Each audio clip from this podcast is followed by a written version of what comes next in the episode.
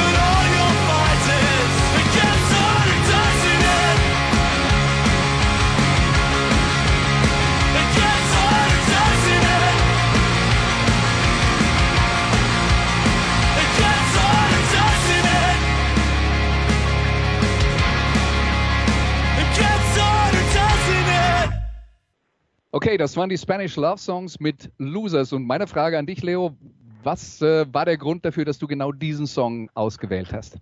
Ähm, um ehrlich zu sein, habe ich einfach fünf Songs äh, herausgepickt, die ich im Moment einfach sehr, sehr oft höre. Und ja. äh, Spanish Love Songs ist eine Band, die ich zuletzt auch zweimal live gesehen habe. Also eine fantastische Band, eine fantastische Liveband, äh, durchgestartet ja eigentlich äh, mit dem Album Schmalz, das jetzt, glaube ich, vor zwei Tagen exakt zwei Jahre alt wurde. Und äh, dazu gab es auch, ist, das sind die Tage, oder die Tage lassen es ja nicht anders zu, ähm, ein Streaming. Ähm, der Sänger und äh, die Keyboarderin haben zu zweit äh, das komplette Album nochmal im Stream gespielt. Äh, das war sensationell und dieses neue Album, davon ist der Song, finde ich fantastisch. Ähm, ja, sehr sehr leidend. Dem einen oder anderen mag es vielleicht auch ein bisschen zu leidend in dieser harten Zeit sein, aber ich finde es eine grandiose Band und habe sie äh, erst letzten Herbst dann auch im, in Berlin gesehen, gemeinsam mit Hot Water Music, mhm. mit äh, Red City Radio und mit Muff Potter und ich habe sie jetzt als Vorband von den Mansingers auch nochmal gesehen. Großartige Band live auch. Ja, okay. Ja, da hast du ja dann auch schon so ein äh, Bild entworfen für die äh, für die Bands, die du die du magst und ähm, äh, was uns äh, heute dann so erwartet bei den Songs, die du ausgewählt hast. Aber du hast gerade gesagt, das ist jetzt was, was du aktuell, das sind Songs, die du aktuell gerade hörst. Und du hast auch eben erzählt, du bist jetzt wieder so voll im Vinylfieber. Kannst du sagen, wie wie viele neue Sachen du dir im Monat so im Schnitt äh, anschaffst oder anhörst? Das ist sehr unterschiedlich im Moment tatsächlich viel, äh, weil man natürlich auch ein bisschen mehr Zeit noch hat an den Wochenenden. Ich muss zugeben, während der Woche kommt es mir nicht so vor, als hätten wir hätten wir alle eine Auszeit, sondern ähm, es fühlt sich nach mehr Arbeit denn je an. Aber ja, am Wochenende hat man natürlich mehr Zeit. Ich höre einfach wieder mehr Platten und ich kann da ja immer wieder nur sagen, aber Andi, da sind wir glaube ich ohnehin auf dem gleichen Level. Ne? Support your local record store. Also auch die Kleinen liefern online und und wenn man die Chance hat, äh, dann haltet die Szene am Leben, denn ja, ohne eine, eine kulturelle Szene gibt es keine gesunde Demokratie und äh, no culture, no life, ne, oder so ähnlich. Und ähm, ja, ich finde es halt wahnsinnig wichtig, die kleinen Läden jetzt auch in diesen Tagen zu unterstützen. Mein, mein Plattenladen des Vertrauens ist im Münchner Westend, äh, Black Wave Records, Michel, großartiger Typ. Und mhm. ja, und wenn man solche Läden unterstützen kann, weil die eben auch online liefern in diesen Tagen, ähm, dann würde ich hier dazu aufrufen wollen. Ja, das äh, kann ich nur unterstreichen. Ähm, ich, ich gehe in München häufig zum, äh, zum Optimal. Das ist äh, ein Laden, der, der vielleicht ein bisschen anderes Programm hat, nicht so sehr auf Punkrock, sondern mehr auf äh, die, die Alternative-Ecke, aber auch äh, von, von Hip-Hop über Jazz alles Mögliche hat. Also auch da eine tolle Auswahl und auch die äh, bieten einen Bestellservice an und das sowieso schon. Also äh, und äh, da sind wir uns hundertprozentig einig. Das ist eher das Problem, dass hier, wo ich wohne in der Pfalz, da gibt es nicht mehr allzu viele unabhängige Plattenläden. Da muss ich schon nach Karlsruhe fahren für, damit ich da wieder äh, was habe. Ne? Ja, ist ohnehin eine kleine Szene geworden, ne? Ja, ja, absolut. Absolut. Kommen wir zum nächsten Song. Die Band ist äh, in Deutschland der Punk-Szene ziemlich bekannt, heißt Turbo Start und der Song Ein schönes Blau.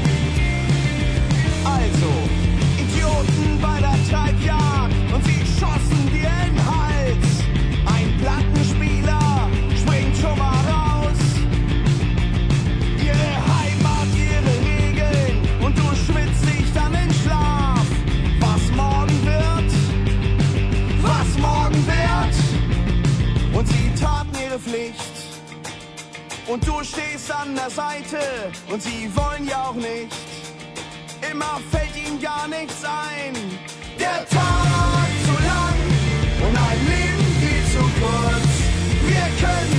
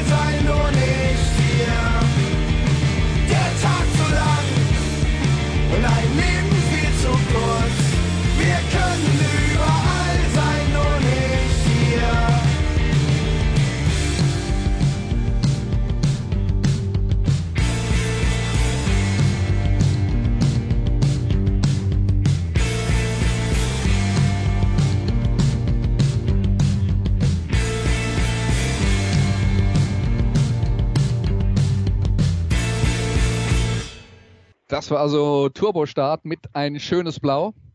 Bei mir muss ich ganz ehrlich sagen, Leo, was, was mich bei Turbostart, mit denen ich mich schon ein paar Mal befasst habe, aber nie so richtig den Anschluss äh, gefunden habe, was mich da äh, so ein bisschen stört. Ich habe es ganz gerne, wenn die Gitarren ein bisschen verzerrt sind, aber die weigern sich strikt, das zu machen. Also ich muss sagen, ich bin Fan der ersten Stunde. Äh, finde das eine großartige Band. Ähm, Utlande, das neue Album, ist ein Kunstwerk, wie ich finde. Und, und da muss ich sagen, wir haben ja uns oft auch schon über Social Media ausgetauscht. Da muss ich sagen, ist Social Media natürlich ein Geschenk. Du kommst äh, äh, mit Bands plötzlich in Kontakt, weil ich ab und zu ja auch in den Stories immer mal einen Anspieltipp poste oder so oder, oder Fotos von Konzerten. Und dann hat mich irgendwann nach einer Premier League Übertragung, ich meine, es war der erste Spieltag Liverpool gegen Norwich äh, in der Saison, in der aktuellen Saison, war ich mit Erik an der Anfield Road und plötzlich lese ich Hey Leo, bin Liverpool-Fan, du hörst ja auch unsere Platten, cool. Und das war der Gitarrist von Turbostart. Und seitdem schreiben wir uns ab und an und äh, darf auch stolz äh, berichten, dass er mir das Live-Album mit persönlicher Widmung geschickt hat. Und äh, ja, ich bin ein großer Fan dieser, dieser Band immer schon gewesen. Und seit ich äh, den Gitarristen äh, kennenlernen durfte, ähm, haben auch ein paar Mal jetzt inzwischen telefoniert, kann ich nur sagen, auch ein großartiger Typ und ja, großartige Band. Ja, das ist äh, tatsächlich dann eine besondere Möglichkeit, wenn man die, die Bands näher kennenlernt. Und das ist ja auch ein Teil der Wahrheit. Ähm, äh, viele von den Musikern stehen ja auch auf Sport. Und äh, Ja, auch da glaube, gibt es dann Verbindungen. ist er, glaub, ja, wobei, entschuldige, dass ich dir sofort gefallen bin. Ich glaube, wobei bei Turbostadt die Besonderheit darin besteht, dass er tatsächlich, glaube ich, der einzige Fußballfan ist. Alle anderen, glaube ich, interessieren sich nicht so wirklich dafür. Das heißt, er ist dann sowieso noch auf der Suche nach Leuten, mit denen er sich über Fußball unterhalten kann, weil in der eigenen Band klappt's nicht. Ja, also vermutlich. Okay, dann machen wir weiter mit dem nächsten Song. Die Band heißt Iron Chic und der Song Cutesy Monster Man.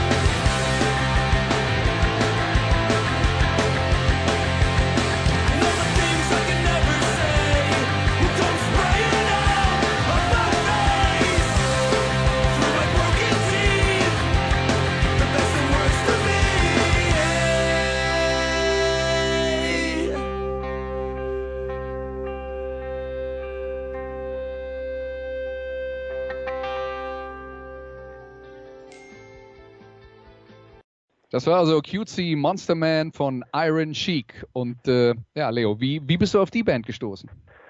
Boah, ich weiß gar nicht mehr ehrlich gesagt, wie ich darauf gestoßen bin. Ich finde nur, das ist eine der meist unterschätzten Bands überhaupt. Ähm, das Album, ähm, auf dem der Song ist, ist, ist ein Monster, ist ein Hammeralbum und der Song an sich ist für mich einer der besten Punkrock-Songs ever. Und äh, ich kann nur empfehlen, die Jungs, sie waren vor kurzem im Café Kult. Ich war natürlich da. Äh, wer die Chance hat, sie mal live zu sehen, eine großartige Band. Man muss dazu sagen, das ist vielleicht so eine, ja, so ein kleiner Kritikpunkt. Das Set ist immer relativ kurz. Mhm. Ich spielen jetzt keine eineinhalb Stunden, aber Monsterband Hammer-Song und ja, eine meiner absoluten Lieblingsbands auch. Ja, du weißt ja sicher, als die Ramones angefangen haben, haben sie ja nur 20 Minuten gespielt. Also ja, die, die wenn die 20 Minuten auf dem Punkt sind, ist es okay. ich habe sie in der Rudi Sedelmeier Halle, so hieß der Audidom früher, habe ich sie noch gesehen, die Ramones. Und ich muss auch sagen, es war, ich liebe die Band und, und höre die auch oft noch, habe auch Platten logischerweise von den Ramones. Aber das Konzert, muss ich sagen, steht jetzt nicht unter den Top 10 Highlights. Ja, ja, ich habe auch irgendwann mal, ähm, äh, irgendwann mal, also am Anfang haben sie 20 Minuten gelesen und dann habe ich eine äh, Konzertkritik gelesen von ein paar Jahren später. Da hieß es dann, ähm, ja, äh, die, früher war es besser, als sie nur 20 Minuten gespielt haben, weil die restlichen 40 Minuten füllt er nur mit Gequassel und das bringt dann auch keinen weiter. Ja, ich war so enttäuscht jetzt von NoFX. Das waren ja auch Helden unserer, unserer Punkrock-Jugend, sage ich mal. Und äh, oh, ich finde so gefühlt beim letzten Konzert in München, ich glaube, es war Backstage, boah, da war ich irgendwie mit dem Thema durch. Ne? Also irgendwie noch nur so viel Gelaber, immer die gleichen alten Witze, die irgendwie auch so ein bisschen pubertär inzwischen daherkommen, wenn dann 50-Jähriger steht Puh, ja, also ich will jetzt bitte nicht alle NoFX-Fans gleich schrei schreien und schreiben. Also ich mag sie immer noch, höre auch die alten Sachen, aber irgendwie so aktuell bin ich so ein bisschen durch seit dem Konzert damit. Ja, ja, es ist ja vielleicht auch tatsächlich so, dass äh, vielleicht liegt es ja nicht nur äh, an, an Ihnen und dem Alter, sondern dass man selber ab einem gewissen Alter die pubertären Scherze nicht mehr so super findet. Du hast es super formuliert. Hättest du auch sagen können, Leo, vielleicht liegt es auch an deinem Alter. ja, du, äh, ich, ich würde mich da, ich habe ja gesagt, wir sind in, wir schwimmen da in der gleichen Suppe, mir wird es wahrscheinlich genauso gehen. ja, vermutlich an dir. Ja. Ja, dann machen wir weiter mit dem nächsten Song. Die Band heißt Abramowitz und das Stück Blood Red Letters.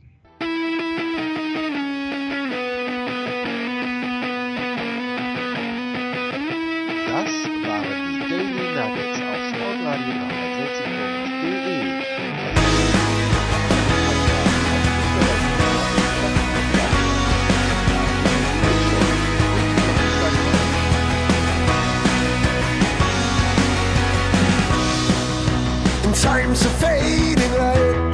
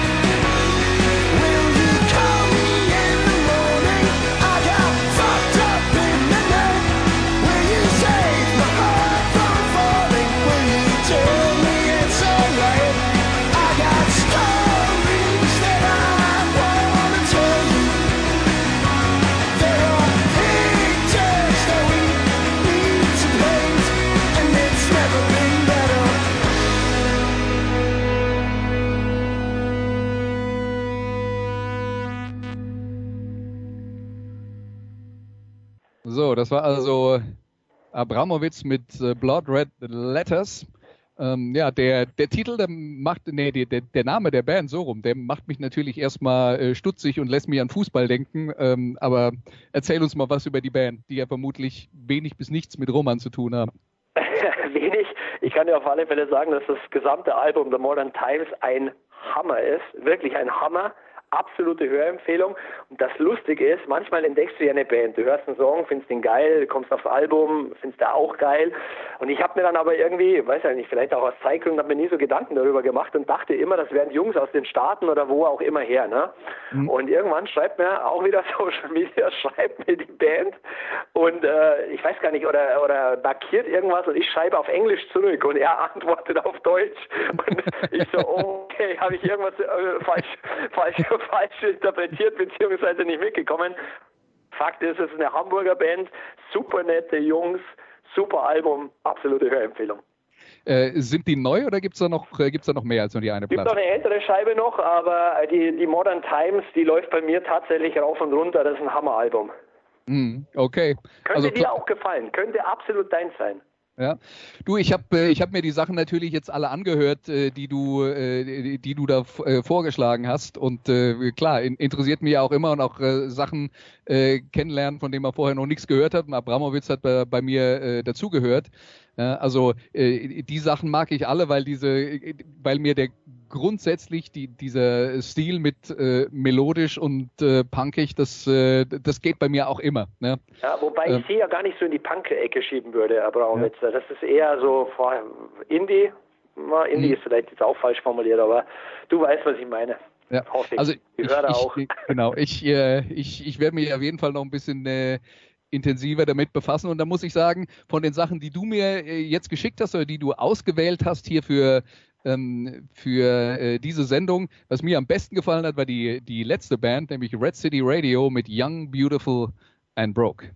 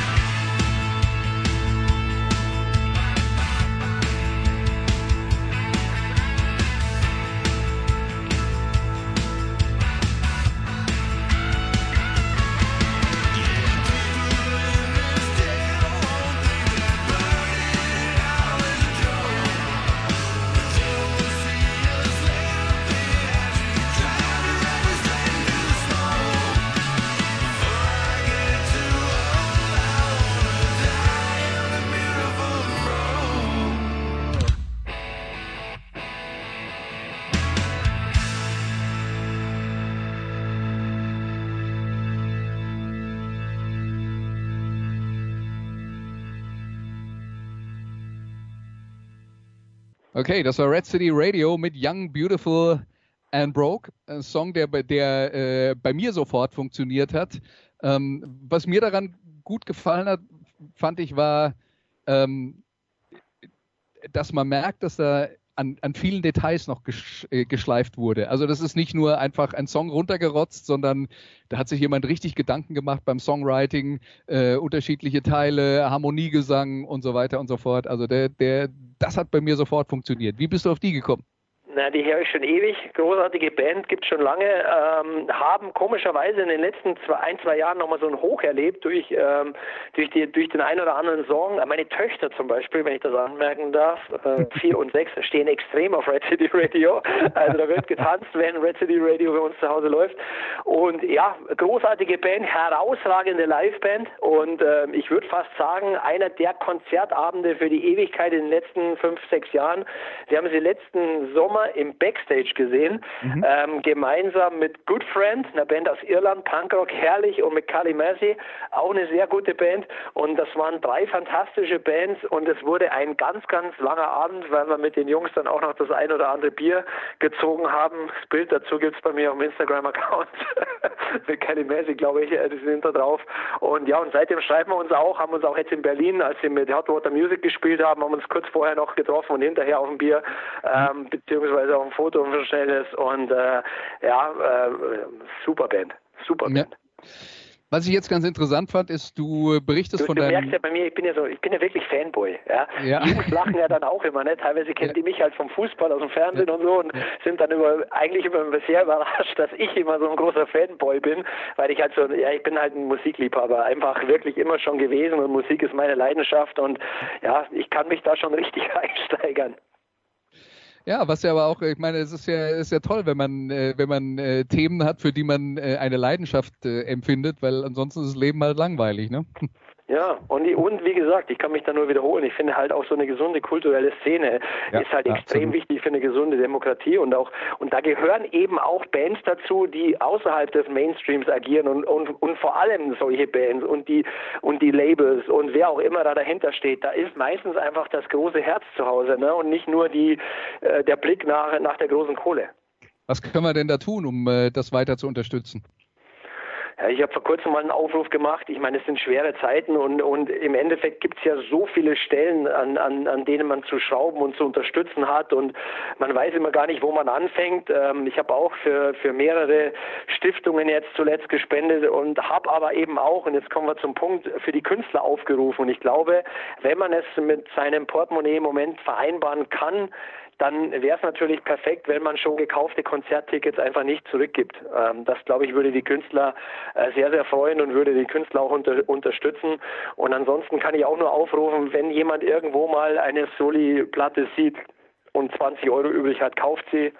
In der Regel, was ich auch gesagt habe, bei den kleinen Labels, bei den, bei den, bei den Leuten, die mit Herzblut dabei sind, kommt das Geld immer auch dann tatsächlich an der richtigen Stelle an. Und ja, und support your local record store. Also einer meiner größten Wünsche überhaupt, einfach diese Szene am Leben zu halten, ne? die kleinen Läden zu unterstützen. Das gilt ja auch für die Buch, für die Buchläden an der Ecke etc. Ja, absolut, absolut. Und äh, es liegt auch an uns, dass, äh, dass diese in Sachen. Hand, ne?